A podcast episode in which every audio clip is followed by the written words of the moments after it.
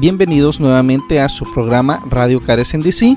Feliz año para todas aquellas personas que nos escuchan, que nos siguen desde nuestro primer episodio y aquellas también que se han ido sumando a este proyecto nuevo.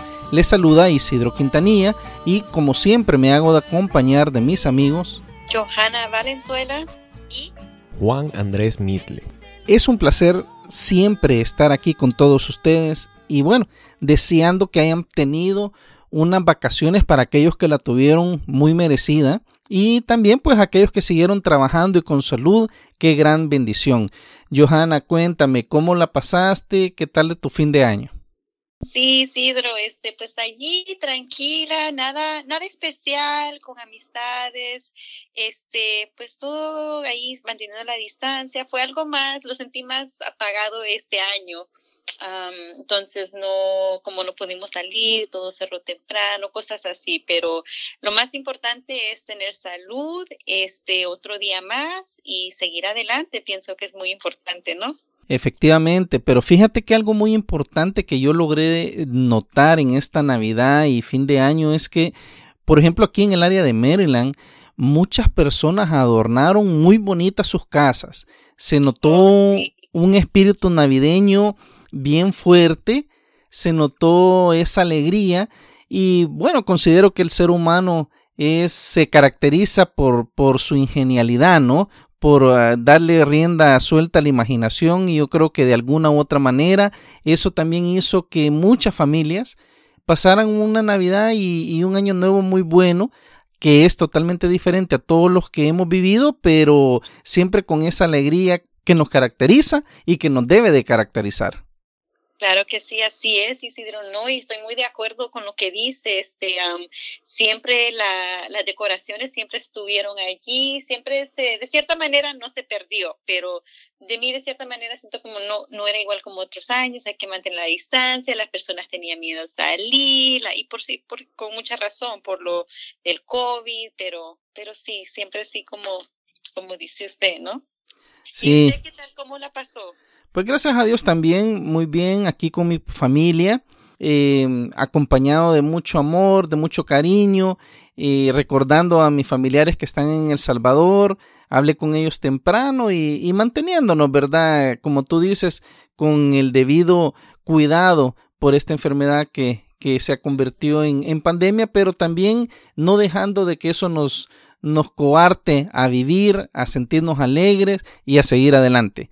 Bueno, Juan, cuéntanos, Juan, ¿cómo es que tú la pasaste y qué es lo que hiciste? Pues sí, Isidro y Johanna, feliz año a ambos y a todos los que nos escuchan. Estas navidades también estuvieron tranquilas para mí, con mi familia en Texas. Y bueno, lamentablemente, dada mi situación viajera fuera de Washington, estas semanas me toca estar en cuarentena un rato hasta que, bueno, por lo menos reciba mis resultados del COVID. Afortunadamente me siento en buena salud y mi familia, a quien a duras penas veo un par de semanas al año, también se encuentran saludables y optimista de que este 2021 será mejor que este 2020 que acabamos de culminar. Y bueno, nada, espero ansiamente que podamos reunirnos los tres en persona nuevamente a grabar el próximo episodio de Radio Carecen con mayor normalidad. Sinceramente creo que para todos aquellos que nos escuchan, les queremos desear que iniciemos este año borrando todo lo negativo del año pasado. Seamos positivos, demos gracias a Dios porque tenemos salud, porque nos hemos recuperado de la salud, porque tenemos trabajo o porque vamos a iniciar un nuevo proyecto y veámoslo como un año de oportunidades y de esperanza. ¿Qué piensa, Joana? No, completamente de acuerdo, Isidro, con todo lo que han dicho. Este, muy, muy importante como más que nada la salud y la otro día que tenemos, estamos, este, hay que estar con esa energía positiva siempre. Y así empezamos este nuevo programa. Bienvenidos nuevamente y un abrazo a todos. Pasamos ahora a nuestro segmento iniciado en nuestro primer episodio, Voces de Carecen, en donde le damos un espacio a miembros de la comunidad de Carecen para alzar sus voces y mantenerse activos en los acontecimientos cotidianos que mueven el día a día de nuestra base. En esta oportunidad tenemos el placer de tener en las líneas telefónicas a la señora María Iraeta Ramos, con quien hemos tenido el placer de trabajar cercanamente en sus casos migratorios en los últimos años, y quien el verano pasado se volvió una ciudadana estadounidense.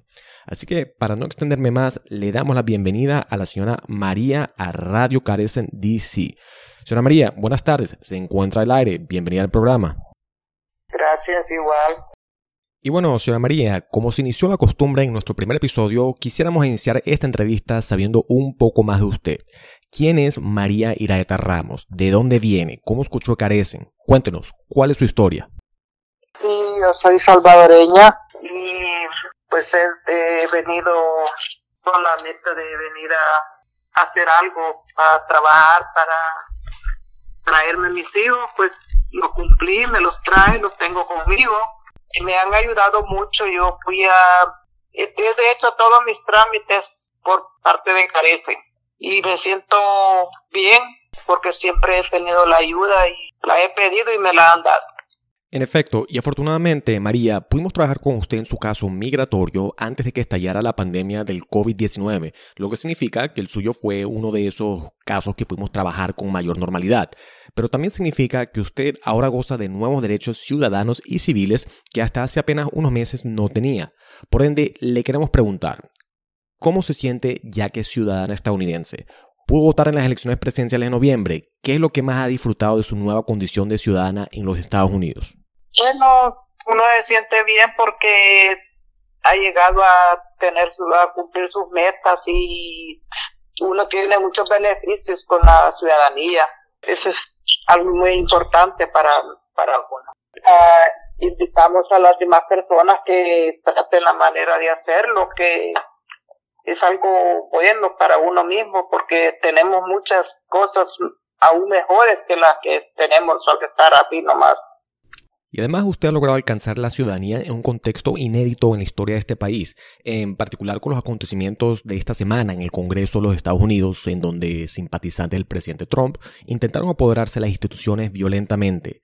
¿Cuál cree usted que debería ser el trabajo de organizaciones como Carecen y los que abogan por los derechos civiles de aquí en adelante? No, para mí yo digo de que es siempre respaldar los derechos de los civiles y todo. ¿Qué le trae el año 2021 a María Iraeta Ramos? ¿Tiene algunas metas, propósitos? ¿Qué le gustaría alcanzar este año?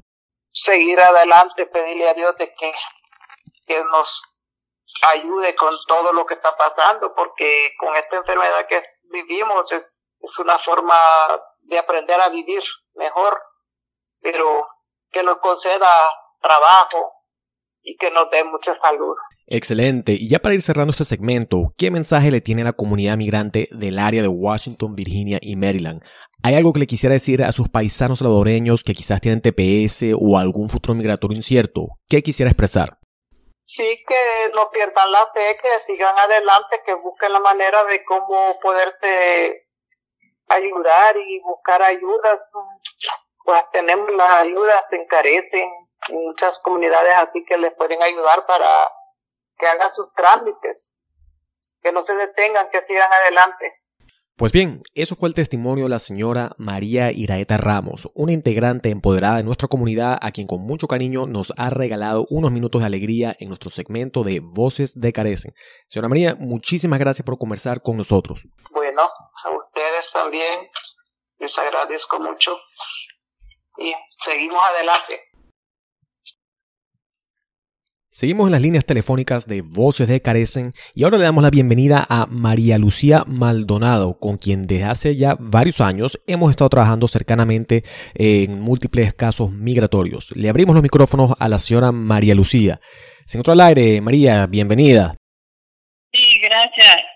Eh, estoy muy agradecida porque Carecen me ha ayudado muchísimo para hacerme ciudadana.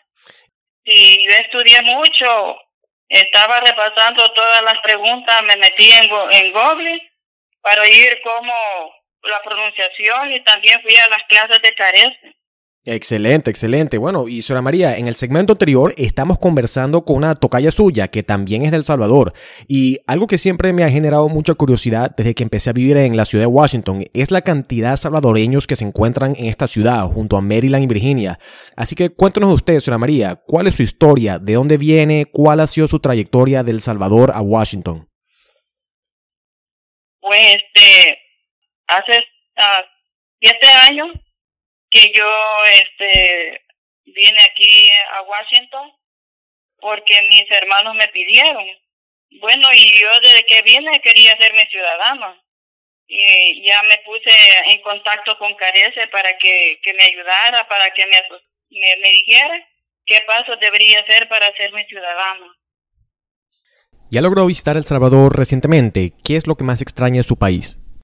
Bueno, mis hijos. Mm. Mis hijos. Claro, y como comentamos anteriormente, hemos trabajado cercanamente con usted a lo largo de muchos años. Han pasado muchos colegas del Departamento Legal de Carecen en la última década que ya no trabajan con nosotros, pero usted ha sido consistente en su cercanía a Carecen. ¿Cómo ha sido su relación con nosotros en todos estos años? Ah, excelente, muy amable. Todas las personas que trabajan ahí en Carecen ah, lo atienden a uno con una gran amabilidad Ah, son unas buenas personas porque no lo discriminan a uno, no que le ayudan y tratan la manera de explicarle lo mínimo que uno no, pues, ah, que no uno no entiende. Eh, las personas de Carece son muy amables. Y yo, yo no, no tengo cómo pagarles porque son tan amables que a mí nunca jamás me, pues, nunca jamás me, me han rechazado, pues cuando yo he hecho alguna pregunta, por, por muy fácil que sea, eh, este, son bien atentos en, explicarle a uno todo, pues, alguna palabra que uno, cuando uno está estudiando, digamos ya para la, eh, para hacerme ciudadana, alguna palabra que uno no entiende, uno se acerca a las personas y para mí toditito, porque yo ya tengo tiempo de estarme relacionando con careces desde que yo vine, desde un principio, mis hermanos ya no existen, ya pues el Señor se los llevó. Ellos me enseñaron el camino de Carece y por toda una vida, pues para mí Carece ha sido como, como mi papá y mi mamá, que ahí voy a llorar yo por cualquier cosa, pues. Ah, imagínese. Y quizás no haya nada más culminante en esta relación que la enorme satisfacción de al fin volverse ciudadano. En unas semanas ya va a parar de ser residente para volverse ciudadana. ¿Cómo se siente con ese gran cambio que está por venir? Pues me siento contenta y pidiéndole a Dios que me ayude para, para ese día, pues que, que voy a ir a, a, hacerme de ciudadanía. El 2020 fue un año difícil para la comunidad. Mucho hemos vivido, hemos tenido familiares, amistades, colegas que han sufrido mucho por las consecuencias de la pandemia, sea por temas laborales o de salud.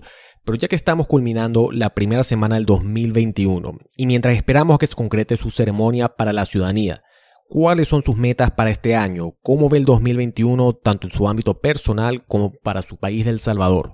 Ah, bueno, bueno que doy gracias a Dios pues que, que pronto me voy a ser ciudadana y pues a trabajar, pues trabajar duro, pues para que uno no, pues no sea una carga pública, ¿verdad? Y y seguir siempre adelante y estar siempre estudiando uno para salir uno de, de la ignorancia, pues. Porque así uno puede ayudar a su país, puede ayudar aquí uno también. ¿Qué mensaje le tiene a la comunidad migrante del área? ¿Hay algo que le gustaría expresar a quienes nos escuchan? Sí, claro. Ah, me gustaría pues que, que todos estudiemos para, para salir adelante, porque digamos principalmente el inglés el inglés es muy importante porque imagínense que si no es el inglés, pues yo estoy estancada porque yo empecé a estudiar inglés, pero me quedaba. Y, pero sí, yo lo que les digo a todas las personas, pues que me están escuchando, que es muy importante que estudiemos el inglés y que, que, vayamos también a la Carlos Rosario porque ya hay clases de desde el primer grado, pues desde el abecedario hasta culminar uno. Allí hay muchas oportunidades también para, para seguir adelante y, y salir de donde uno está, pues no solo quedarse, digamos, a, hacer limpieza, lo que también hay hay programas de, de salud que ya con el octavo octavo mes, octavo año parece, le, le dan el diploma a uno para, para para trabajar después de cuidar de enfermos o seguir más adelante con la salud. Bien, amigos y amigas, esa fue María Lucía Maldonado, una buena amiga de Carecen, trabajadora, empoderada y echada para adelante. Señora María, permítame una vez más felicitarla por pasar su examen de ciudadanía. Ha sido un enorme placer trabajar con usted. Le deseo un feliz año nuevo y muchos éxitos en el futuro. Ay, gracias, don Juan. Yo estoy, como les he dicho yo siempre, que yo estoy muy agradecida de ustedes y solamente Dios les va a pagar porque ustedes son unos papás para nosotros los inmigrantes porque nosotros no tenemos a dónde ir. Nosotros nos acobijamos a ustedes, que ustedes siempre por toda una vida han estado allí ayudándolos y yo les agradezco mucho, mucho y en el nombre de todos los inmigrantes pues que llegamos allí donde ustedes les agradecemos también porque yo sé que ustedes nos han dado la mano, los han ayudado lo más que puedan pues, a todo, todo pues todo tienen ustedes allí para nosotros. Y yo les agradezco mucho, mucho. Y Dios me los bendiga y que Dios me los cuide y que me los guarde. Demasiado generosa con sus palabras. Amén. Vamos a tomar una breve pausa. Los dejamos con el tema Dispersos del cantautor y trovador venezolano Ali Primera. Pregunto, pregunto, ¿por qué nos dividimos si solo alegramos nuestros enemigos, porque nos empeñamos en aislar nuestras luchas, las luchas que nos deben llevar a la victoria final, las luchas que nos deben llevar a la victoria final. Porque no unirnos, sí, porque si ya se unieron el fusil y el evangelio en las manos de Camilo, porque Viva el Chema, agarrados de la mano.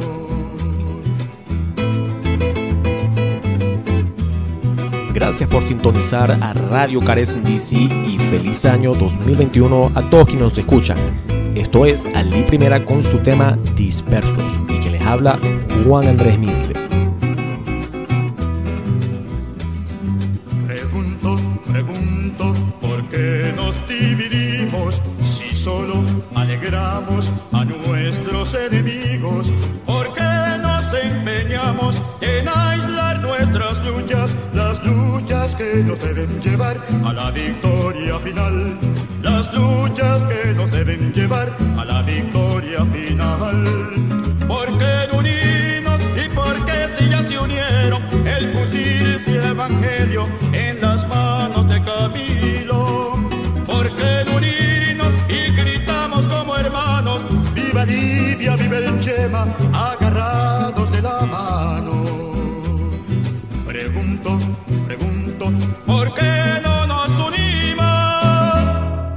Trata precisamente de este personaje emblemático de la música protesta en América Latina que hablaremos hoy.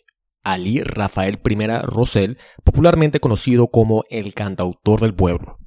Un reconocido compositor, poeta y activista político, Ali I figura entre los íconos más importantes del movimiento de la nueva canción, junto a Silvio Rodríguez, Soledad Bravo y Víctor Jara. Nació el 31 de octubre de 1942 en la ciudad de Coro, Venezuela, la segunda más vieja del país. A pesar de haber crecido en la península de Paraguaná, a las sombras de la refinería petrolera más grande que el país tenía, la pobreza rural marcó su infancia. Tras la muerte de su padre cuando apenas tenía tres años, trabajó como ilustrador de zapatos a los seis años para ayudar a su familia. No fue hasta 1964 que se mudó a la capital, Caracas, para estudiar química en la Universidad Central de Venezuela, que se desempeñó como compositor y cantante. Unos años después, con una beca financiada por el Partido Comunista de Venezuela, se mudó a Rumania para continuar sus estudios, fue en Alemania donde grabó sus primeros temas, incluyendo Vamos gente de mi tierra y Perdóneme tío Juan. En aquel tiempo trabajó lavando platos mientras crecía musicalmente, una experiencia que lo conectó con los movimientos trabajadores y obreros que vivían la exclusión y desigualdad en Europa y América Latina. Al final de sus viajes por Europa, compuso Techos de Cartón en 1972, una de sus canciones mejor conocidas. En 1973 regresó a Venezuela y fundó su propia disquera, Cigarrón, trayendo con él ideas revolucionarias y de justicia social. En esa década, la nueva canción surgió como movimiento cultural de gran proyección en América Latina, con el auge de las dictaduras en el continente que identificaban la música protesta como un elemento subversivo. Se vio en Chile, con la tortura y asesinato del trovador Víctor Jara por la dictadura de Augusto Pinochet, al igual que el arresto de Mercedes Sosa en Argentina por la Junta Militar de Jorge Videla en pleno concierto, empujando a miles al exilio. En Venezuela, tras haber pasado años en la Juventud Comunista de Venezuela, se sumó a los inicios del partido Movimiento al Socialismo, creado por guerrilleros desmovilizados que habían pactado un proceso de paz con el presidente Rafael Caldera. Para 1977, escribió La patria es el hombre, quizás su álbum más controversial y comprometido con sus ideales revolucionarios. Sus letras lanzaban fuertes críticas en contra de las élites económicas, causando contención en el establecimiento político de la Venezuela saudita de los años 70. A su vez, sus canciones empezaron a ser vetadas en las principales estaciones de radio del país y encontró dificultades para presentarse artísticamente en diversos festivales y espacios públicos de Venezuela. Un año después, en un intento de distanciarse de su obra revolucionaria, grabó Canción Mansa para un pueblo bravo, escribiendo temas para la película venezolana del mismo nombre, Incluso ahí, sus temáticas nunca abandonaron su compromiso con las clases desfavorecidas. A pesar de la censura, su proyección regional e internacional apenas comenzaba. En 1981 escribió El sombrero azul, dedicada al pueblo salvadoreño durante los tiempos de la guerra civil entre las Fuerzas Armadas de El Salvador y la entonces guerrilla del FMLN. El 16 de febrero de 1985, Ali I fallece a los 43 años tras un accidente automovilístico. Un año antes, había empezado a grabar las primeras versiones de lo que pudo haber sido su último disco. Sin embargo, Ali I nunca pudo grabar su voz en esos temas, que semanas después de su muerte fueron completados por familiares y amigos de Ali bajo el título Por si no lo sabía. En febrero del 2005, en el vigésimo aniversario de su muerte, el gobierno venezolano declara la música de Ali I Patrimonio Nacional. Dos de sus cuatro hijos, Servando y Florentino, se volverían reconocidos artistas de música pop a finales de los años 90 y principios de los 2000, a pesar del despolitizado pop latino que los diferenciaría de la leyenda de la nueva canción, que habría sido Ali Primera. Cerremos el programa con el boletín de noticias de América Latina, el Caribe y unos anuncios adicionales. Las reacciones internacionales ante los eventos del miércoles 6 de enero en la ciudad de Washington, D.C., han traído para observadores y analistas de América Latina el espectro del autogolpe y las insurrecciones políticas en la región, reporta Los Angeles Times. La frase golpe de Estado en Estados Unidos marcó tendencia en Twitter. Algunos ejemplos emblemáticos de las últimas décadas incluyen el autogolpe de 1992 en Perú, cuando Alberto Fujimori, un populista de derecha, disolvió el Congreso Nacional, justificando el golpe como una medida contra los rebeldes y narcotraficantes. Otros señalan las protestas que estallaron después de que el presidente hondureño, Juan Orlando Hernández, fuera controversialmente reelegido en 2017, empañado por acusaciones de fraude, pero llamado legítimo por la administración del presidente Trump. El Miami Herald indica que los acontecimientos tendrán graves consecuencias para el papel de Estados Unidos como autoridad moral democrática a escala mundial. Los líderes de Argentina, Canadá, Chile, Colombia y otros expresaron públicamente su preocupación por el peligro por la cual cruza la democracia estadounidense. La política permanece en México, formalmente conocida como los Protocolos de Protección a Migrantes MPP, por sus siglas en inglés, creada por la administración Trump en enero de 2019, está poniendo en serios riesgos a miles de migrantes hacia Estados Unidos, de acuerdo a un reporte de Human Rights Watch. El programa obliga a los solicitantes de asilo a esperar en México y regresar periódicamente a audiencias judiciales de inmigración, parte de un esfuerzo para impedir que la gente entre a lo largo de la frontera con México, a pesar de que el presidente electo Joe Biden ha prometido terminar el programa, el ex vicepresidente advierte que reformar esta política podría tardar meses en cambiar. Business Insider indica que más de 1.300 personas han sido violadas, secuestradas o agredidas desde que el programa se implementó hace casi dos años. Los Estados Unidos están recortando la ayuda militar extranjera a El Salvador, Guatemala y Honduras, parte de una iniciativa de los demócratas de la Cámara de Representantes para fortalecer los esfuerzos contra la corrupción en Centroamérica y firmada por el presidente Trump en la última semana de diciembre, reporta The Associated Press. La provisión fue impulsada por la representante Norma Torres, una demócrata de California y la única migrante centroamericana en el Congreso, el sello de la ley, acatado por Trump, sucede a pesar de los fuertes intentos de lobby por parte del gobierno salvadoreño de Nayib Bukele de mejorar la imagen de El Salvador en los Estados Unidos. The Associated Press resalta que desde agosto el gobierno de Bukele ha firmado contratos de lobby con tres firmas diferentes de Washington que suman más de 1,6 millones de dólares para mejorar su relación con Washington. El presidente mexicano Andrés Manuel López Obrador ha anunciado que México está dispuesto a ofrecerle asilo político al fundador de Wikileaks, Julian Assange, después de que un juez británico bloqueara su extradición a Estados Unidos para enfrentar cargos de espionaje, reporta Reuters. Por último, queremos agradecer a toda nuestra audiencia que han escuchado y apoyado a Radio Cares DC en los últimos meses. Vienen momentos difíciles para nuestra comunidad en este 2021 y queremos desearles la mejor seguridad y tranquilidad a todos los que hacen vida en los pasillos que carecen y aquellos que trabajan para sacar adelante a sus familias y sus metas personales. Es por eso que hemos decidido cerrar nuestras oficinas al público por la próxima semana, por el bien de nuestros hermanos y hermanas de la comunidad, mientras bajan las tensiones en la ciudad de Washington a efecto de la violencia desatada por simpatizantes del presidente Trump. Tenemos reportes de que varios de los simpatizantes del presidente que han viajado a Washington de otros estados están quedándose en las cercanías de la 14 y la estación de metro de Georgia Avenue. Nada más anoche se han reportado varios disparos y heridos en Columbia Heights, a la altura de las calles de Euclid, Harvard, Girard y otras cercanías. Les deseamos mucha cautela, buena salud y un muy feliz 2021. Les cerramos este episodio con esta frase de Eduardo Galeano, periodista y escritor uruguayo. Mucha gente pequeña, en sus lugares pequeños, haciendo cosas pequeñas, pueden cambiar el mundo. Por poco que pueda parecer lo que hacemos, todo suma para cambiar las cosas.